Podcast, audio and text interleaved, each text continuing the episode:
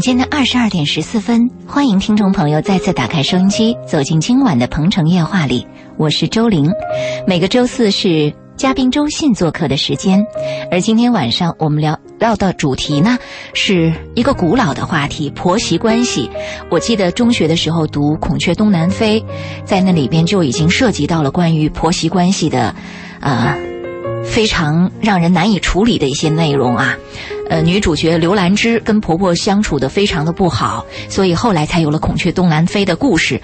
从那个时候一直到现在，婆媳关系似乎成了我们在现实生活当中一直都难以解决的家庭问题。那么今天晚上，我们的嘉宾周信在聊到这个话题的时候，又会有什么样的观点和智慧的火花带给您呢？我们欢迎听众朋友通过热线电话八八三幺零八九八八九八。鹏城夜话的腾讯、新浪微博，还有我们的公众微信平台，搜索“八九八周玲”，在公众微信平台上跟我们留言互动，可以直接说一说你们家的一些情况啊。嗯，说到这个婆媳关系，呃，周信，我想问问您，有遇到过苦恼的问题吗？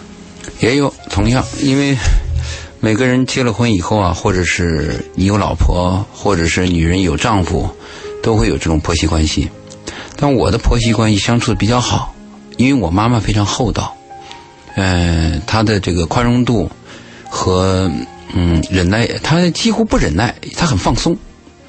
另外呢，她有很大的一个优点，她没有倚老卖老啊。我妈妈非常随和、善解人意，又很勤快。嗯，很多女人的优点在我妈身上都有啊。嗯，还有一个最关键的问题是，我们跟我妈妈没有住在一起啊。如果你人和人的关系拉得太近了，嗯，任何一种人的关系，如果拉得太近了，其中还夹杂了我们是某种爱人关系啊，还有一些利益关系啊，在这个近的关系当中，还有一些什么我为你好的价值观的冲突啊，任何关系，不论是婆媳关系、朋友关系、同事关系，都会出现问题。但是糟糕的在哪里呢？婆媳关系和夫妻关系呢出现问题以后，我们会认定它是一个错误。就是你婆媳关系应该很甜美嘛，你婆婆嘛，等于给自己家里找了个女儿嘛，你是儿媳妇嘛，我们共同在为一个男人好，我们的这我们的误区在这儿。如果我们误区这样认为，婆媳关系本身就是很糟糕的，婆媳关系肯定出问题的。嗯如果我们这样认为，那好多家庭问题就不是问题了。哦，原来应该这样认为啊，但是很多人怀着美好的愿望。对对。你比如说，当一个男人。呃，要跟一个女人结婚的时候，他要把这个女人带回去见自己的母亲，他特别希望母亲能喜欢这个未来的儿子。那个时候，妈妈在上。对啊，而且与此同时，他也特别希望将来自己的老婆能跟对相处特别融洽，这是所有的人都希望的美好情况。而且当听到周围的兄弟们议论到说我们家的媳妇儿跟我老妈相处特别不好的时候，羡慕啊，不，那糟糕。对，经常就会说怎么可能呢？就是这种新的要结合成夫妻的这个男人，他就会怀揣美好的心愿。可是往往真的到关系到那程度的时候，才发现，哎呀。难道婆媳关系、婆媳之间真的是天敌吗？是有有这个成分，嗯，因为我们所有人都希望美好，就像我们谈恋爱一样，嗯，我们都希望一见钟情、白头到老。但是你看看我们所有的恋爱关系，还有我们现在婚姻关系，是多么的紧张，压力多么大，有多少内力和这个。随时可能爆炸的定时炸弹都存在，这个原因在哪里呢？就是我们心想的美好和我们实质的人的本性是有区别的。就我们讲人性本恶，就是每个人他心里边都有自私的一面，每个人都有狭隘偏激的一面，每个人都有什么呢？还自以为是。所以这个人的这个本性上的缺陷，都造成了每个人都有缺陷，把这些有缺陷的人又近距离的。放在一起，嗯，那一定是有问题的。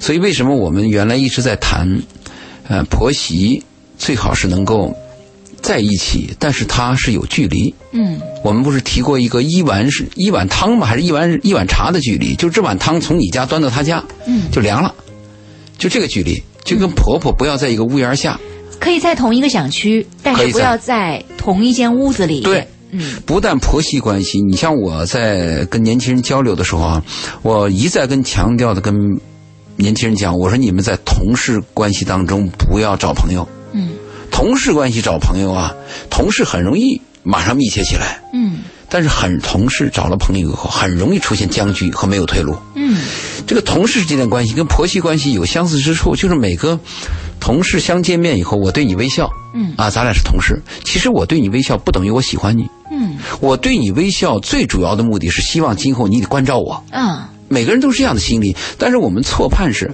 他对我微笑，他喜欢我，我们成为好朋友，是不是？所以我建议什么呢？就是同事关系就是同事关系，朋友关系我在同事之外去找，去找我的朋友关系。你喜欢打球，我们成为球友；你喜欢爬山，我们成为驴友。不要在同事关系建立，因为同事关系不可退。所以我们翻过来讲呢，再讲婆媳关系，婆媳关系就更难退了。你往哪退呀、天天在一个房子里，特别是中国的特点是，女人一生孩子，什么婆婆就来了，嗯妈呃什么娘家人也来了，带孙子嘛。嗯因为我们我们的特点是，既想生孩子，又想赚钱，还要供房。而且有些国家的情况就是，女人就在家里，嗯，男人就赚钱，他有分工的。是我们这儿没有的，所以我们就不得不把婆婆或者是杨家人叫来看孩子。那这个阶段，在一个屋檐下，我们所有的问题都暴露出来了。嗯你不是刚开始说最初媳妇见婆婆的时候，那媳妇最初见婆婆是战战兢兢的，嗯，她害怕婆婆给给给否票否定票呢。没错，等她成为正宫娘娘之后，又在个屋檐之下，那就问题就出不。一样了。嗯，我们来说说这个可能在一个屋檐之下出现的一些细节的表现吧，因为我周围的很多朋友列举了一些例子哈。嗯呃，你比如说。呃，一般情况下，我们就来拿深圳做一个城市的比例。大家，我们把深圳叫做候鸟般的城市，啊很多人都是从外地到这边来的。那婆婆都是从外地的城市来看自己的儿子，或者是来帮助儿子看下一代、看孙子，这样过来的，或者是到这儿来小住的。在这这个过程当中，呃，如果说在没有这个下一代的时候，还稍微好一点儿，短暂嘛，短暂嗯也就走了。在有下一代的时候，待的时间就比较长。嗯、这个时候首先出现的问题就是对孩子的这个教育问题。婆婆用老的方式来教育孩子，儿媳妇儿特别不能接受。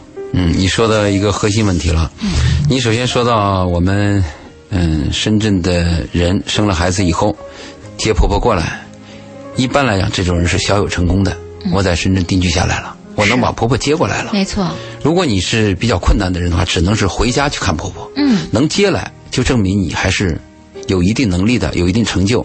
那婆婆来到这儿时候也有个心态，嗯我儿子是成功人士啊。啊，首先，这个先入心先入为主的心态就有了。我儿子是成功人士啊，我来深圳了，那介入就是进入到家里边。嗯，你说那个没有孩子的时候短暂相处，短暂相处好办在哪里？就是有期徒刑，我可以忍耐，我直到下个月就走嘛。是是我是，再烦的事儿我都可以忍嘛。没错但。如果是我长期住下去，我就感觉到这个无期啊，难以忍耐，怎么办呢？我要纠正，我要原来我跟那个我要当家做主人。我要纠正，因为我原来当婆婆的呢，我认为儿媳妇你有一个毛病，哎，那是你们小两口的事，反正我下礼拜就走了嘛，嗯我不管。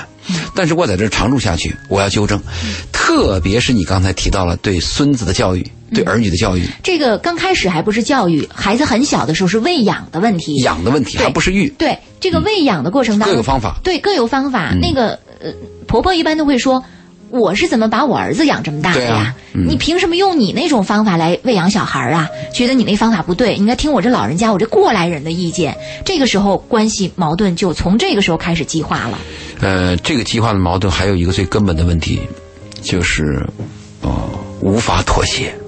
比如说我婆婆和媳妇儿在一起啊，有些事儿我忍了，不就对着我吗？嗯，哎，那我自己受点气也行。媳妇儿也会这样讲，你不是妈妈，嗯那我也忍就算，你对我我可以接受，但是面对一个孩子可不是了。嗯，这个孙子是婆婆的挚爱，为了我这个挚爱，你这个儿媳妇儿，你那点儿半斤八两的东西，你要是给我儿孙子吃坏了，那怎么行啊？嗯，妈妈那更是水火不容了。我这一个现代女人，生孩子本身就难，终于有了一个孩子，你把我这孩子用那个老办法养坏了怎么办？嗯，在孩子教育上，不仅仅是婆婆和儿媳妇儿，夫妻俩之间也是水火不容的。是就我和你夫妻，嗯，我可以接受，算了，你脾气大点忍就算了，你过分点都算了，唯独这个孩子，孩子的养育和教育，如果发生分歧，嗯是家里一个分界岭，没错，无法协调。是。那这里边就有问题，谁说了算？哎，谁说了算？但是你你要知道，就像您刚才说的，说呃，这个婆婆她觉得儿子是一个成功人士。对啊我来这儿的时候，你看有的婆婆，我因为有听众也打过电话，说到一种情况，比如说这个儿媳妇儿说。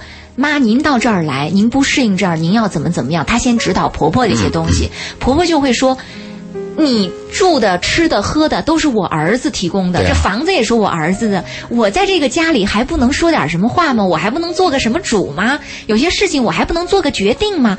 那他心里面会有这样的一种感觉啊，这就是我儿子的家。对，你说这个是对。我们刚才说，那个儿媳妇儿跟婆婆说话的时候啊，嗯、可能在这个语言上和技巧上有问题，嗯，导致婆婆会有心里边的反感。这里边很有意思的一点是，我从我们家也发现一种情况，我妈妈对我和对我这个弟媳之间这个微妙的表现，我发现一个特别大的特点。如果我用同样的语气和同样的语言跟我妈妈说话，没关系，没关系。但这个语气和语言换成是我弟媳，嗯那问题就大了。对，所以这里边我们有句话，就是人的虚伪，人的虚伪会把人害了。比如说你的儿媳妇儿、你弟媳妇儿，你妈一定会这样说：“你是半个女儿嘛？”嗯，哪有半个女儿？她就是弟媳妇儿嘛，就是你儿媳妇儿嘛。儿媳妇儿就是儿媳妇儿，跟女儿没关系嘛。嗯，女儿自己看着长大的，怎么样她都会是女儿的对待。那儿媳妇儿她就认为是外人嘛。嗯，表面上说的是虚的嘛，所以我们千万，我们我们对中国人这个谈话要带有一定的分析，他嘴上说的和心里想的是一致吗？嗯你别以为婆婆跟你说，啊，你是我啊半个女儿，你就真当半个女儿，跟女儿一样那么随便，不可能的事情嘛。该收就得收，该悠就得悠，得警惕着点儿。哎呀，真是这样。所以我们发现，这个婆媳之间相处啊，确实有很多的艺术，很多的分寸。说话，呃，说话是我们很多女人要学习的，因为我现在嗯不止一次的发现，我们现代女人更多的是忙于工作，也就所谓的经济压力嘛，去上这个 NBA 是这个班儿那个班儿这个系，这个课那个课都在学，唯独生活课大家比较轻视，怎么样说一句话，同样的一句话，嗯，怎么样表达？即使我提意见，应该怎么样让别人接受？嗯，没有这个概念。嗯我们只是想什么就说什么，说完了以后呢，他还会是后加这么一句话：“我还不是为你好。啊，对。除此之外，还会觉得我在家里边，我干嘛要那么注意这这注意那呀？我不能放松，那我多累呀！我在外面工作已经很辛苦了，我还要得这样。所以我们看到。婆媳关系的相处可能涉及的问题非常的多，也让我们有些方面啊，可能没有想到那么的清楚哈。那我们希望在今天的节目当中跟您说到婆媳关系的内容的时候，能够引起您的注意。在现实生活里，您家婆媳关系出现什么问题了吗？您觉得问题的矛盾集中在什么地方？欢迎您通过实际的案例啊。来跟我们说一说，我们也来帮您分析一下。热线电话八八三幺零八九八八九八鹏城夜话的腾讯、新浪微博，还有公众微信平台搜索八九八周玲，啊，周围的周，灵感的灵，可以来跟我们互动。就别重逢，是否可能把破碎的爱再还原？原来爱不害怕路途遥远，也不害怕时光流逝人是非，怕只怕爱的不够坚决。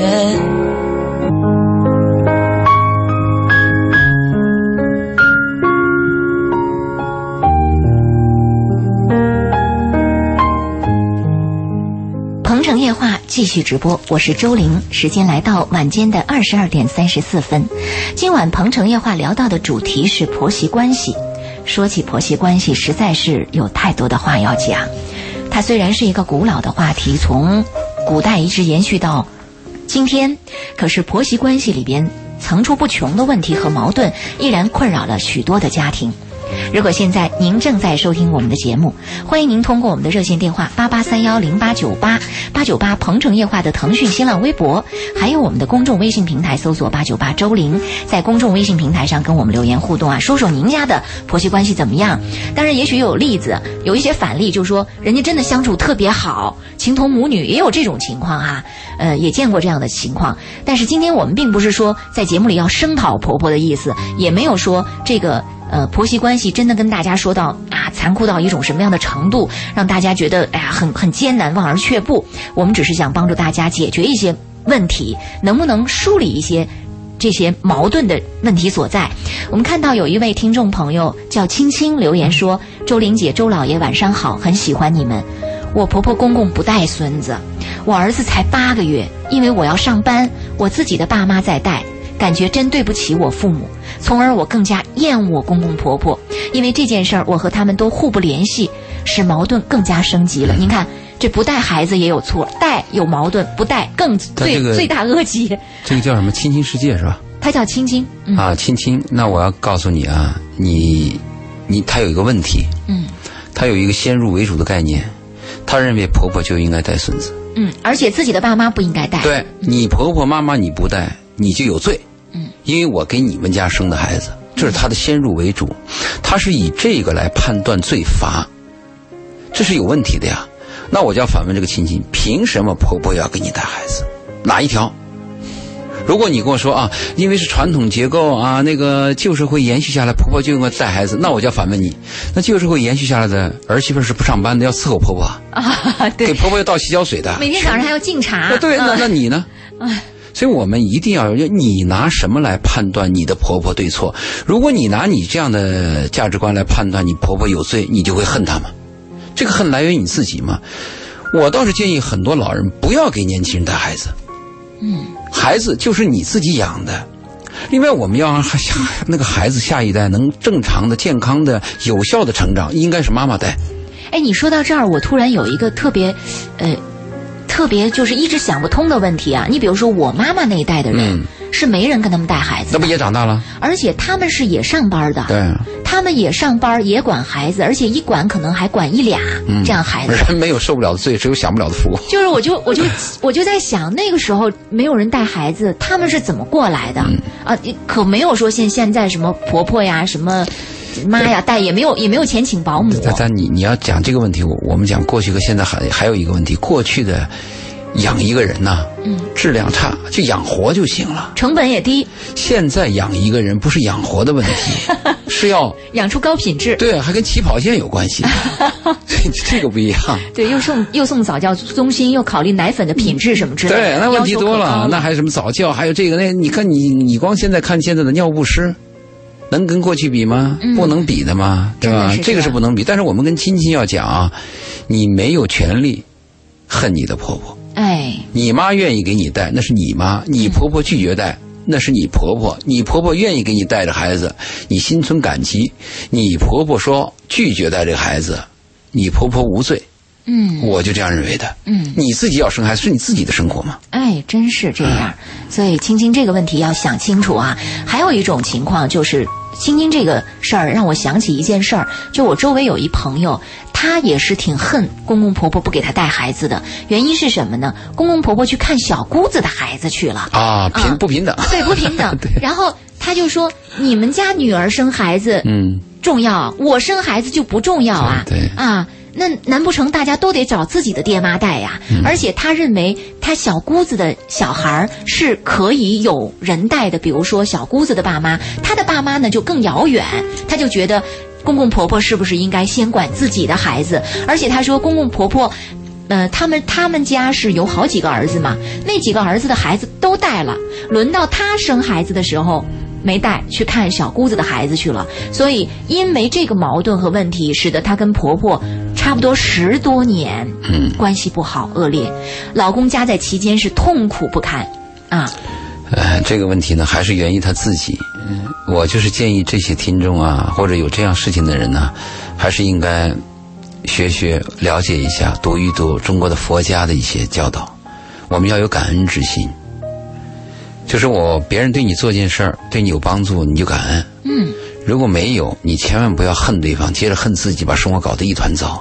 没有，没有任何一个人说必须要做什么事对你的，每个人是为自己的。一个好人是怎么界定呢？他没有侵犯别人，他就是好人。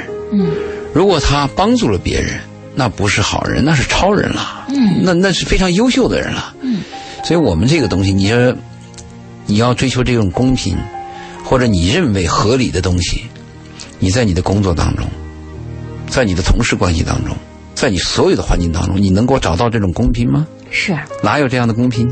好，有一天你认为公平了，你终于认为公平了，这件事儿是公平的了。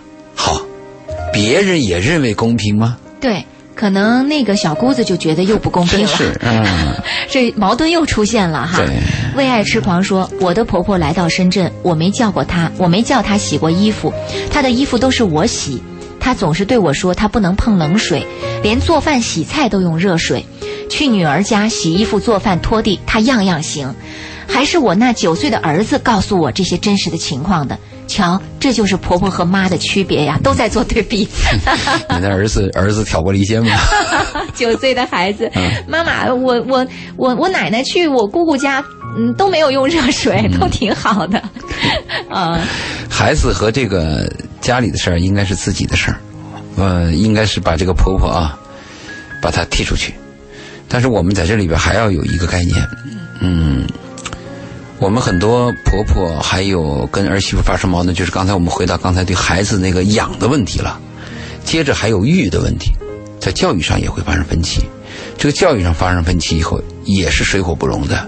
这里边我们想跟婆婆要讲清楚。刚才我们不是跟儿媳妇讲吗？嗯，你没有权利去恨你的婆婆。嗯，你婆婆可以拒绝带你的孩子，但是我们还要告诉婆婆，当你和你的儿媳妇在教育问题上发生分歧的时候怎么办？嗯听谁的？谁说了算？嗯，毫无疑问，儿媳妇说了算。哦，为什么呢？你的孙子所有权是你儿媳妇的，嗯不是你的，跟你没关系。他是孙子，啊，这个嗯所有权人才可以说我对我这个所有物有决策权的。嗯。你比如说，婆婆说你这个儿子啊，我们要养的白白胖胖，嗯。儿媳妇说这白胖这什么？这有病啊，要减肥。嗯。听谁的？最后有分歧，应该听儿媳妇儿的，因为这个孩子是儿媳妇的，所以我们所有婆婆不要自以为是。嗯。你看过有一个电影叫《断臂断臂山》，嗯。李安的，嗯其中有一个镜头，就那个儿子啊在看电视，爸爸就说吃饭，嗯爷爷在旁边说看会儿电视嘛。爸爸就这个儿子就警告那个爸爸，就警告爷爷嗯说这是我的孩子。嗯，儿子又说看电视，爸爸又说吃饭，爷爷又说看吧。儿子立刻对爷爷说：“滚出去。啊，”概念就这个概念，就是这个西方这个概念很明确的。我也我也建议我们了解一些西方的概念。那个孩子是你儿子的，尽管你再爱儿子，或者尽管你再爱孙子，你孙子的决策你认为再错，注意，那个孙子是你儿子的，所有权是你儿子的，你无权干预。但这似乎也跟中国的传统是有点稍微违背的啊，因为婆婆特别愿意介入儿子的家庭，她是出于一片好心在介入，她是觉得我要。呃，发挥点余热吧，为我的孩子是吧？我要继续在下一代身上去继续行使我爱的权利，但往往在行使的过程当中，就像您说的，她忽略了界限。啊，对，界限很重要。对，嗯，你说的人和人的交往啊，你发现所有人际关系处得好的啊，就是知道彼此的界限。嗯我知道你底线在哪里，什么地方是高压区，不能碰。嗯这个是非常重要的。我们是什么呢？感情用事，只要感情好，怎么样都行。一旦感情出现问题，什么问题都出来了。嗯，所以你说的界限上，也就是我们讲的人和人的距离，保持四维的距离。为了温暖，我们彼此要靠近，但是为了避免彼此的伤害，嗯，我们又要保持一定距离，否则我刺猬的刺就会刺到你。是，这个是你你说的非常重要，我们要知道对方的底线。呃，另外我还是要强调，我们婆婆刚才你说到一个，因为我是为你好啊，怎么怎么的，这里边就是我们谈到一个积极的自由主义和消极的自由主义。那个积极的自由主义啊，在我们这个东方是非常明显的。你看西方跟你一认识啊，嗯。抽烟他不让烟，嗯。喝酒他只喝自己，他也不会让你酒。嗯，西方的客人也不会他顶多给你举举杯。啊举举杯，嗯，你愿意举就举，不举西方的客人也不会问结婚了没有，孩子几个，啊，在哪工作呢，一月多少钱，嗯。都不会问。他知道这个界限，他知道是这个是你的隐私。你的隐私。但中方什么呢？积极的自由主义。嗯，比如说周林，你一个同事，昨天在街上买了衣服，回来就跟周林讲，周林那衣服适合你，嗯你听了吧？嗯其实消极的自由主义到此就为止了，因为我已经告诉周林那个衣服适合你，是但是积极的来了。第二天，周林，那衣服你没去看吗？你没买啊？你还没去啊？你怎么不买呢？对呀、好你，怎么把我的好心当成驴肝肺了？第三天 还对后悔还会恨你。嗯，我这么对你好，给你操了半天心，跟你说那衣服，你怎么无动于衷？你这个人怎么那么差劲儿？对我们所有人都有这种毛病啊我们会体现在不同的人际关系当中。我们不要拿自己的好就衡量别人的好，我们不能拿自己的脑子想别人的问题。这是我们每个有文化、有知识、有修养的人要知道的根本的、最基本的知识常识。嗯，你看我们现在很多人啊，谈着国家大事儿，谈着改革，基础知识没有。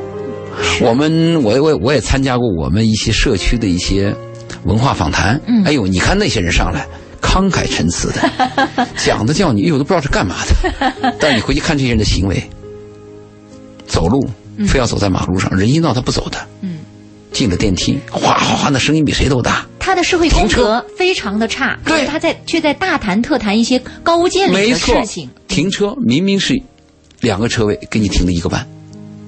哎呀，你都很难理解，这人是刚才在在在在那个台上，怎么跟台下两位？所以我们说，我们国家现在我们的教育缺少的是基础知识，就是你的基本的行为规范有没有？每个公民其实把自己这块做好了，世界就美好好了。对呀嗯，所以我们婆婆也要注意，我们儿媳妇也要注意，我们对待同事也不要过分热情啊，热情就是热脸贴个冷屁股。好，我们继续来看听众朋友的留言。读你说，我们家婆婆总是说她没有女儿，就当我是她自己的女儿。可现实真的不是那样的。相处一年多，才发现她习惯了当家做主，什么都是她说了算，包括生孩孩子出生到现在一岁三个月的这种酸的、辣的都给孩子吃。我真的很无奈，跟自己先生说让妈别给孩子吃，这太小了，肠道功能还没有成长好。结果先生来一句：“我们家都这样吃啊。”我说了一下：“妈，孩子太小，给他吃的轻代谢。”结果婆婆就哭得泪流满面，倾诉给先生，说：“即使妈……”然后先生就说我：“即使妈怎么做也是好心都是对的。”啊，对。啊，你会发现就是老公的界限，就是这个儿子做儿子的界限，在这个过程当中处理不好也很糟糕，因为他一味的如果是去。认为自己的母亲是对的，认为老人家应该孝敬他，应该尊重他，而忽略了跟太太之间的这样的一种沟通和关系，其实会使得婆媳关系更加恶劣和糟糕。对你说那个儿子的作用啊，是很关键的，因为在婆媳之间有问题的时候，那裁判是谁？嗯，裁判长是谁？嗯，不就他儿子吗？是，那你这个儿子怎么样承担这个事呢？我们的东方的文化，中国的文化提倡那个中庸之道，说两面交、双面交，嗯两面和稀泥，这个做法我是非常反对的。如果你两面和稀泥，永远这样下去吗？你和稀泥矛盾没有解决呀。如果说有一个问题很明确，我们大家都认可了，它有对错，为什么不把对错讲明呢？如果我们有一个规则，大家都遵守，是不是会更好呢？集体集体相处，最重要的所谓的团结和谐是要定规则的。如果全是在一种自由状态下，我今天气儿顺了，我们是 A 做法；明天我气儿呢堵了那儿了，我们是 B 做法，这个是很难的。但很多人就会认为家是不讲理的地方，是没法定规则的地方。，行啊，不讲理我们就吵嘛。你儿子是干嘛的？这个儿子啊，一定要在关键的时候说 yes 和 no。比如你这个妈妈做错了，你就要如实跟你讲，妈，这个事儿你有问题，我们上次不是说好了吗？嗯，如果儿媳妇有问题，你要跟儿媳妇儿讲，哎，咱俩怎么说的？怎么定的？因为有契约之后会有对错嘛。嗯，如果这个事儿第一次发生，我们可以探讨嘛。我最反对的就是中庸之道。如果一个集体没有对错，嗯，都是可以；一个国家没有对错，一个社会怎么样都行。一个公司没有对错，没有章程，你怎么办呢？其实家，我听过新加坡一个就是佛家的一个大师去讲家庭问题的时候，他开头就讲了：“We are not a family, 嗯 we are company。”啊，我们是公司，我们不是家。他开始就讲了这个问题了。公司要用公司的制度来对待家庭的关系。所以你做做这个男人的啊，你就要讲出对错，你要把握大局呢。如果你我跟你说，这个男人两面中庸或者两面和稀，你实际最终的结果是把矛盾推向了婆婆和儿媳。他其实是不负责任的一、种表现。他以为他做了好人，实际上埋下了个定时炸弹。嗯，那最后倒霉的还是儿媳嘛。那如果我们明确这样，婆婆你该哭你就哭，啊，如果你儿媳妇错了，那我们说的，你儿媳妇该委屈你跟我吵，吵就吵，要有一个有原则的人，有个担当的人。您说这个又让我想起了一个非常传统的这个问题：婆婆和儿媳妇儿掉到河里掉到河里，你先救谁？永远让中国男人特别头疼的一个问题。还有一种情况就是您刚才说的这种和稀泥的双面胶都算是好的。另外一种情况，在我们的节目里也是听众经常提到的一个问题，就是儿子永远听自己妈的，嗯认为妈妈永远是对的，而且很多男人的概念就是。老婆是可以换的，对但妈是无可替代的。所以在这个过程当中，妈又是老人家养自己不容易。原生家庭的状态就是妈妈就是一家之主，就是说了算的人。那么在接下来的这个家庭当中，妈妈愿意当家就让她当家吧。妈妈是老人，妈妈应该我们应该让着她，应该听她的话，应该怎么样啊？妈妈是无可取代，这样的一种思想，使得很多儿子在处理这种婆媳关系的过程当中，永远是以妈妈正确为。依准，所以这使得很多儿媳妇儿是哭诉到我们这里来，说到自己的委屈是一大把这样的一种情况，在忍无可忍的情况下，甚至有因为婆婆的过多介入而离婚的。呃，对，如果这家里住在一起有矛盾以后，会导致离婚，而且这个婆婆要介入到夫妻之间的矛盾以后，更容易引起离婚。呃，但是你刚才说到一个，就是儿子永远觉得妈对，这个问题是这样的，因为我们婚姻关系和男女关系它是个性化的问题。如果你的儿媳妇儿支持这种说法，对你说你妈对，我也说你妈对，不存在问题。我们所谓存在问题，就是有不同意见。就你说你妈对我有异议怎么办？嗯，你是认为她是你妈，但她是我的婆婆，这个怎么办？这是我们要要要讨论的问题。还有一个，你刚才说到，就是掉到河里先救谁？我们通过这个莫须有的这个命题啊，也可以看出我们时代的变迁和人的价值观的变迁。上一代，大部分的回答是我要救妈，因为妈只有一个，儿媳妇可以再换。是，后来呢，走到科技时代，他会回答这样回答：谁离得近先救谁嗯啊，谁会游泳，我就把谁放在第二位，嗯，是不是？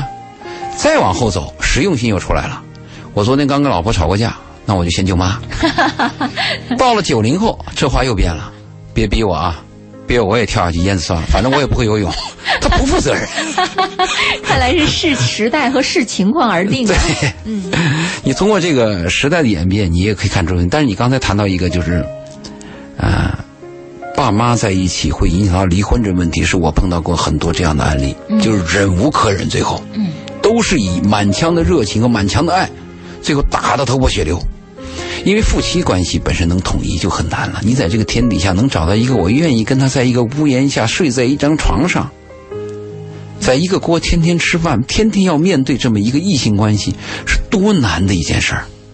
好，这种小概率发生了，小概率发生当中是很有很多勉强的成分，嗯，并不是百分之百的契合我，还有隐忍的部分。就是相当隐忍。嗯，好，接着又出现第三方，哎，这个第三方的介入，那个婆婆的介入，一般来讲是向着儿子的。嗯，很少有那开明的婆婆把自己儿子说两句啊，大部分是向着儿子的，最后会造成一个格局。这个女人每次回家的时候，她最切身的感觉，我不是回家了，嗯，我是回到他家了，啊，真的不是我的家了不。是我的家吗？如果她跟这个男人俩小窝，她会有这样感觉，家是放心的地方，我回家了。在这种压力下，她一定会感觉到我回到他家了。这个压力是太大了，对女人是一种折磨。如果有矛盾的话，折磨很大，不止一次。有女人跟我交流的时候，就是因为婆婆这个意见和婆婆的分歧，最后导致了跟丈夫的分歧，嗯，矛盾越来越深，是的。忍着忍着，忍到最后真是要一个大爆发。唉嗯，所以婆婆在跟儿媳妇相处的过程当中，我们说这个距离和界限真的是非常重要啊。呃，这里还有位朋友说，以前在家里带儿子的时候，家里公公婆婆的衣服都是我洗，家里的家务事儿都是我做，公公婆婆对我挺好的。这样看来这是比较这个传统的儿媳妇儿，而且是看来，呃，工作是不是？纯纯粹的工作是全职太太这样的一个概念。呃，说到这儿，我想起这个韩国的传统的概念，你看他婆婆说了算。哎，婆婆说了算，也就没什么问题了。嗯啊，韩国女人在结婚以前，她要背那个《诗经》的，哦，跟日本一样，非常传统不。能比丈夫早睡，不能比丈夫晚起，一二三一大堆。早上全家的早餐是她做，而且是多年的媳妇儿熬成婆。对啊，熬成婆以后再欺负下一个媳妇儿啊。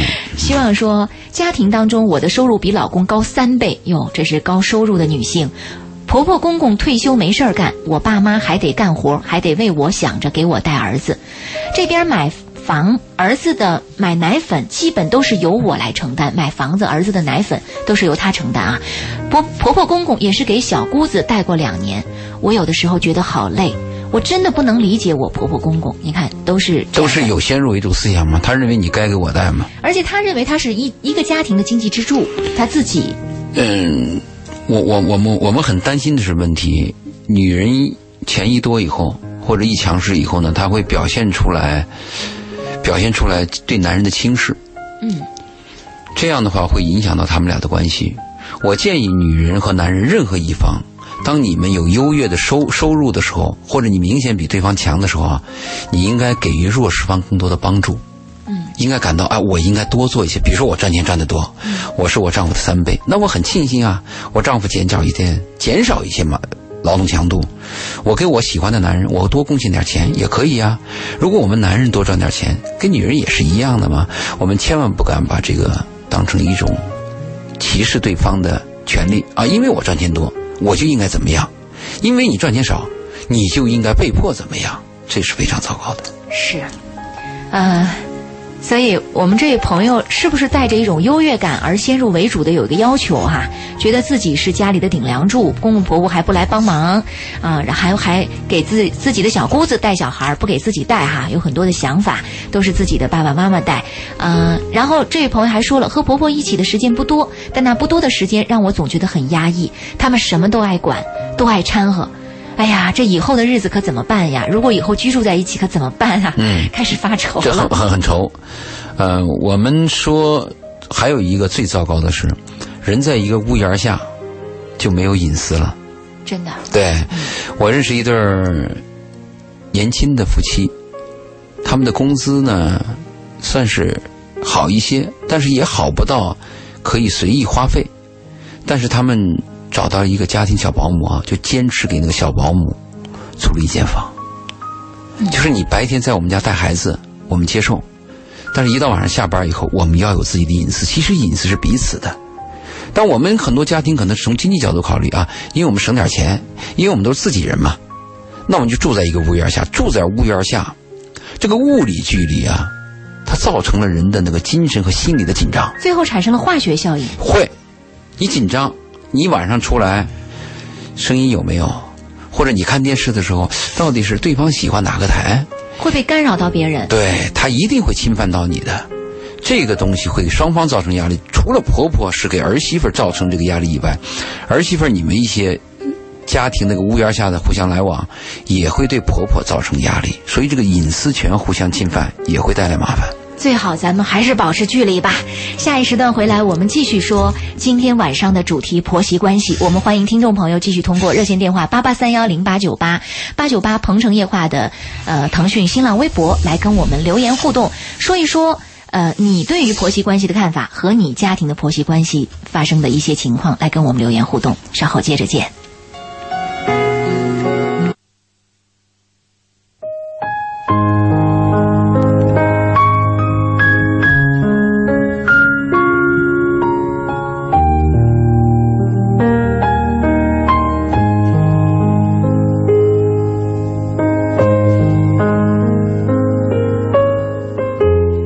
是鹏城夜话，我们的节目正在直播。今晚鹏城夜话嘉宾周信做客直播室，和大家聊到的是婆媳关系。正在听广播的你，如果遇到现实生活当中婆媳关系难处理的问题，欢迎通过我们的热线电话八八三幺零八九八八九八鹏城夜话的腾讯新浪微博，还有我们的公众微信平台，搜索八九八周玲，周围的周，灵感的灵，呃。跟我们来留言互动啊！恨铁不成钢说：“我给媳妇儿们一个建议吧，给小姑带小孩儿，那么你到老了，什么就给小姑过老吧，也许有用。这什么意思啊？嗯，这这个给小姑带小孩儿，嗯，我们来看一下其他听众朋友的留言啊。嗯，蓝天草地彩云说，我和老公是重组家庭，他有一个女儿，我们很亲，可是公婆好像怕我们太亲，小孩要和我们外出去娘家或者干嘛，他们会阻止。而且公婆身上不缺钱花，可他们在经济方面很抠门儿，只进不出。媳妇每年从自己身上掏几千块钱给他们用，对家庭的付出换不到像一家人的感觉。媳妇就是媳妇，永远得不到公婆如对待儿子、女儿般的爱。我要怎么让公婆能够真正的喜欢我、爱我呢？那就讨好对方嘛。呃，说他爱听的话，干他爱爱干的事儿，但这样的生活有意义吗？我是反对这种讨好，我们就随遇而安。如果他对你反感，那我就保持一定距离；如果他喜欢呢，我就接近一点。还有一个，我我们要从深刻认识到，像这种没有血缘关系的，他有利害关系的人，在心底里边是很难走到很近的。除非说你跟他之间有爱，或者你们有共同的价值观、共同的理想、共同的人生境界，不谋而合，那这个倒有可能。通常来讲，这这太难得了，太难得了。因为我跟你的儿子，我是女人，我跟你的儿子是一个互助需求的关系嘛，我们成为夫妻嘛。但是我跟儿子他妈他爸没有任何关系嘛，嗯，对吧？这一点你这个点要注意嘛。还有一个问题是不是我们也会发现啊，就是呃，女儿和婆婆都会有一个错误的判断，他们认为这个男人是我的，啊，是不是？你这个男人是我的呀，嗯女儿会认为你这个男人是我丈夫，你肯定应该向着我。嗯，但是妈妈婆婆会认为你是我儿子，你不向着我，说你这个太差劲了。我不止一次看到这样的家庭，哎，真的是妈妈生气啊，就奶就是那婆婆生气啊，你不向着我说话，出现矛盾的时候，你怎么不向着我呢？婆婆甚至说到什么话？嗯我真希望我的儿子啊，还是像他两三岁一样，我推着他，嗯，怀怀念过去。所以有的时候让儿子特别难做，儿子难做吗真的是左左右为难。他是现在儿子长大了，嗯不孝之子啊，。经常有句老话叫做“娶了媳妇儿忘了娘”，嗯是吧？这是婆婆说的，估计。对啊，还有一种情况是婆婆特别看不惯或者受不了儿媳妇儿对自己的儿子有一丁点儿的不好。是，嗯，比如说你不给我儿子做早餐啊，或者你不关心体贴我儿子啊，在我儿子生病喝酒喝醉的时候，比如说曾经说过儿媳妇儿说一句话，喝喝喝喝死你，可能这是。那个夫妻之间的一种气话或者一种调侃的话，但婆婆听了就不乐意了，嗯，或者是还有一种情况就是说，嗯，那个你别你别管他，就让他这样，然后嗯他下次就不会这样了，诸如此类的话诸，如此类很多。婆婆就气死了，婆婆觉得怎么可以这么对待我儿子呢没？错，三角关系，不论是三角恋，还是三角恨，还是三角三角交易，只要出现这个三角关系，就非常麻烦。很复杂，对人人际关系，它一对一的，它单纯没有第二界；如果是一对一的，有了第二界，有了第三第二个界面，就是有旁观者有另外一个介入的话，就非常难处理的。嗯，真的是这样。我今天来做节目的时候呢，因为收到呃两份私信嘛，呃，听众朋友就问我说，在节目当中结尾的时候，如果有时间，是不是可以回答一下他的私信？嗯你刚才不是微博有问题吗？嗯，我这边私信也有问题。嗯，我我先打断您一下，有一位张女士的电话好我们来打进来了接一下，我们先来，呃，等这位电话进来啊，因为她等了很长时间了。张女士你好，哎，你好，嗯，你是想说说婆媳关系是吧？对嗯，请讲。我，我现在就是跟媳妇买房子，为那个她是婆婆已经买了你是婆婆啊？哎，对，嗯嗯呃，已经买了，但是，但是就是说写的名字的那个比例啊，我当时有要求说标明，他们就没同意。就是你出的钱，哎，对，反正他但是他们也出了也，对他们也出了一点，但是你想把你的名字写上去，写了三个人的三个人的名字。啊，儿媳妇、儿子和你的名字都写上去了啊对，那有什么地方你觉得不对劲呢有？什么问题啊、但是大部分的钱都是我出的嘛。你应该我就你你说我我说多写，对我至少占百分之七十。要在这个房产上的比例是吧？啊，嗯，对，但是但是那个就没有写明比例，就三个名字在上面。嗯那那我如果是说真有什么那个的话，分割的话，那我可能就占百分之三十，其实我出了百分之七十以上的。明白？嗯，那你心里边因为这个有点不舒服，对，那现在按揭什么也都是我在按，那有时候我就提出来了，哇，没想到那个媳妇马上就变成另外一个另外一个很可很可可恶的人，啊，就大骂出口啊，嗯，嗯。那种。嗯，然后就觉得你你给自己儿子买的还不都是自己家人吗？怎么能这么斤斤计较什么什么之类的？他觉得在这方面特别不能理解您的这种提议，是吧？他当时就爆粗口啊，就就就翻脸了，就是那一种。我关心的是他爆粗口的时候，你儿子什么态度？对他什么态度？他就一直在在，因为怀孕了嘛，就一直在安慰他咯，就就是就就就就就就那个还动手了哎，然后就就控制他咯，就抱着他咯。那现在事情发展到现在是个什么状态？现在就他们一走了之就 OK，就就就没有联系啊。啊，那我我我提的第一个问题是，你非常爱你的儿子，这个可以肯定吧？对，好，第二个问题是，你一定希望你的儿子跟你的儿媳妇过得好吧？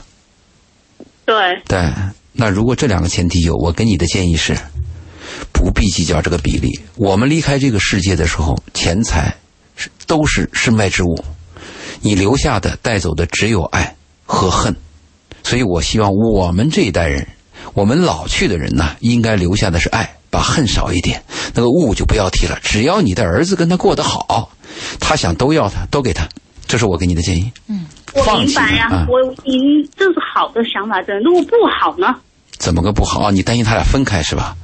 对呀、我不是，啊这不是是不烦一万就烦万。我明白，你想留条，你想留条后路，就是万一他们最后婚姻出现问题分开的时候，你希望你的儿子分割财产的时候多占一点，是不是这意思？他是这个意思。对呀、嗯嗯，啊，但是木已成舟，这个房产证已经写了这个比例之后，你要去更改它的话，一定要经过另外两方的同意，是这个是很麻烦的一件事儿，而且为这个更改，你会付出感情的代价。算算账，我的建议现在还是就改也。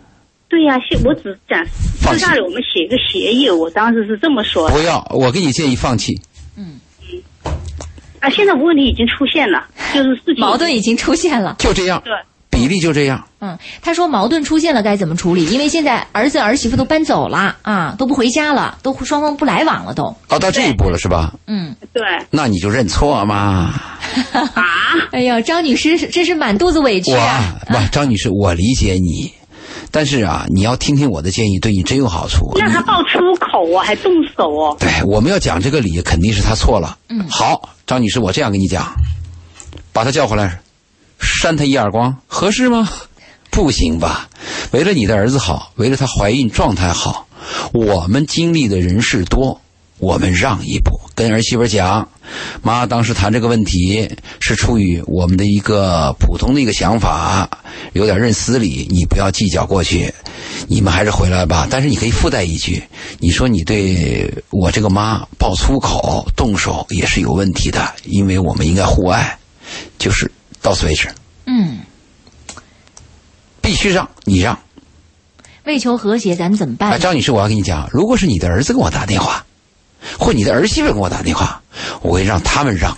嗯，问题是你跟我打电话，我一定要让你让，这是做男女关系调和节目最重要的一点。嗯，我不能跟你这样讲，张女士，那儿媳妇不是东西，咱把她吹了，重换一个，我不能这样讲嘛。也就是说，谁提议，咱们就先让谁来做出一个实际的行动来。对另外哦，你的儿媳妇嘛，她毕竟就是个普通女人嘛，她的思想狭隘性和自私性都是有有根子的嘛。你是你你对她看有一个正确理解是正常的嘛。是，到此为止，张女士给你的建议。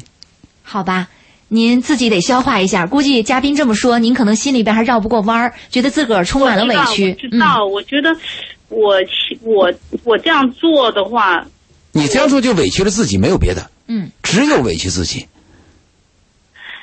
委曲求全吧。对呀、那一个集体出现问题，必须要有一个人站出来，同时还有有人做牺牲嘛。是，谁是这样的人？只有大爱的人才有这样的人。妈妈是充满大爱的对，你是大爱的嘛？我们要是跟儿媳妇这样谈是没法谈的嘛。是，只有你是大爱嘛。所以怎么办呢？爱儿子也得爱他的爱人。必须 必须，还有你怀正在怀在肚子里那个孙子。嗯，是啊，所以只能您做出让步。张女士听我的没有错，周老爷的话是中肯的，嗯，那我不吭声行吗？不吭声消极。不吭声是比较消极的。你明白吧？这个不吭声，他会憋在肚子里。我的建议是你表面哪怕假惺惺的，也把话说出去，然后再不吭声。嗯，但是这个这这个这个做法，我给你的建议是好，不吭声是憋在肚子里的，对方人和人之间彼此都能感觉到的。我希望你心里彻底放弃，有大爱，去面对这个问题。你如果按我这样说了做了以后，可能在对你今后的这个做做人做事儿都有一些改观。嗯，人有第一次，如果你这辈子没有让过人，你这样第一次，你会发现突然豁然开朗。哎，我没有做过我的事儿，没有做过的事儿，我做了第一次，而且违背我自己意愿你你要。你要知道他有多厉害哦！现在我儿子完全就在对他言听计从，嗯，把我们一家人都给得罪光了。你儿子言听计从他是对的，你儿子在跟儿媳妇对的，这不家就有问题吗？你儿子是小男人吗？小男人就跟随他了，这也是你教育出来的呀。缓兵之计。嗯，求大同，存小异，没有对与错，就是追求我们利益最大化。两其利，取其重；两其伤，取其轻。再给你说一遍，能听懂吗？嗯，好吗，张女士？谢谢你，嗯，好，咱们消化一下啊。好，谢谢我就行。所以你看，像您刚才说所说的，儿子这么样的一种表现，其实也是张女士她自个儿教育出来的。你的儿子长大成长，他的恋爱观，他的生活上的影子，都是爹妈的影子。哎。所以怨不得别人呐啊！我们看还有位朋友的留言啊，两位晚上辛苦了，爱一万次不够，够不够？这位朋友帮我分析一下吧。对于钱的事儿，我很苦恼。我结婚三年了，有一个女儿，从小从生孩子到坐月子，我老公不在家，只有公公婆婆在，他们一天忙到晚，有空了才跟我煮一顿饭。在月子里面那半个月，我经常偷偷的哭，是吃不饱。嗯，因为很多东西都不能吃。现在出来深圳两年了，不想回去。每次打电话回去，婆婆都叫我打钱回去，都是钱的问题。嗯，婆婆让她打钱，儿子干嘛呢？嗯，因为她可能孩子在婆婆那儿，啊，孩子在婆婆那，你必须要给钱的，老公不在家嘛。这个是义务。嗯，是。那你丈夫为什么不给钱呢？这个钱是丈夫出还是儿媳妇出？如果是他们丈夫和儿媳妇一起出，这个钱是必须的。嗯，只是是不是定一个规矩？你不能每次打电话都要钱，每次打电话就要钱。对，孩子的基本消费和家里的开支要有一个明细表，嗯特别是买大件和大块的开支，要有一个明细表，说在明处，把这个说在明处，双方又可以承担，定下一个规矩，嗯，就不会成为负负担了嘛。我们最害怕的是，你看着办，啊，随便，这个很麻烦，因为没有随便这道菜。对，这个非常难。是希望说，我婆婆公公老是认为自己有套房子，我稍微让他们不高兴，婆婆就说房子给儿子和小姑子，意思是不给我住。我是一个自立的女人，我在这边有买房，基本上都是我出的钱。我真不想回公公婆婆家，我爸妈给我弟买房，我用自己的私房钱给了我爸十几万，我儿子，我爸妈在带，公公婆婆不带。看，除了这个带孩子的问题，还有经济的矛盾。啊、经济问题，如果是这个女人她能够自立，就好说。嗯，我们最害怕的是人生没有选择，我必须依赖于某个人，我必须只走一条路，那个是太痛苦了。嗯，你彻夜难眠。是，但是我们有选择就好办了嘛？我自己可以赚钱养活我自己，你不给我钱，无非就是个感情上别扭一点嘛。嗯，这个东西不必计较，跟老人不必计较。啊，人都老了嘛，都僵化了嘛，你跟他计较什么？有一天，我相信，他离开这个世界的时候，你再活张长的时候，你一定会难过，你会想起过去的事情，有些事情，嗯，不值得，没必要不值得计较。对，你要想远一点嘛。嗯，这里还有朋友说，周玲姐，我和老公因婆媳关系面临离婚，我们结婚不到一年，他是单亲，我老公现在坚称是我和他双方出的问题，认为我不爱他。他之前一直做和事佬，我和他提过定规则分开住，他妈不让，他说不希望我和他妈妈难受，他母亲骂我，他站在他母亲一方，甚至是煽风点火。这个就很难了，这个就是你刚开始的时候，你要了解这个单亲家庭。很多女孩找这个单亲家庭的男人的时候，要做好一个思想准备，嗯，就是一定要跟他、跟你婆婆住在一起。我们可以想象一个单亲的妈带一个儿子长大，是多么的艰难啊！含辛茹苦啊。稍微有点良心的儿子，都会宁愿宁愿失去家，要保护妈的。是说这个你要选择，我倒是能够理解，就是你这个丈夫啊，嗯，他站在妈的一边。如果你从这一点能发现你丈夫心里边还有闪光的东西，嗯，灵魂上还有这种爱，值得你去尊重的话，那我建议把自己的自己的一些诉求啊，是不是放弃一些，啊，走到你丈夫的身边，跟婆婆住在一起嘛？你跟任何人住在一起都有困难的嘛。所以你会发现，有的时候婚姻当中的隐忍啊，不仅仅是不仅仅是夫妻双方，因为婚姻它是两个家庭的一个组合。三代人，对，你要涉及到对方的父母，这里边还有一个包容和隐忍的问题。哇，太难了。他现在问题难在哪里呢？他不是普通的矛盾，他现在是个选择问题了。嗯，离婚，是，或者是隐忍一下跟他们住在一起。那这两个你去平衡一下选择吗？离婚的代价大，还是住在一起的代价大？离婚收获多，还是跟他们住在一起收获多？我相信你咬咬牙跟他们住在一起，收获多。找到一个丈夫太难了，两个枕头总比一个枕头好。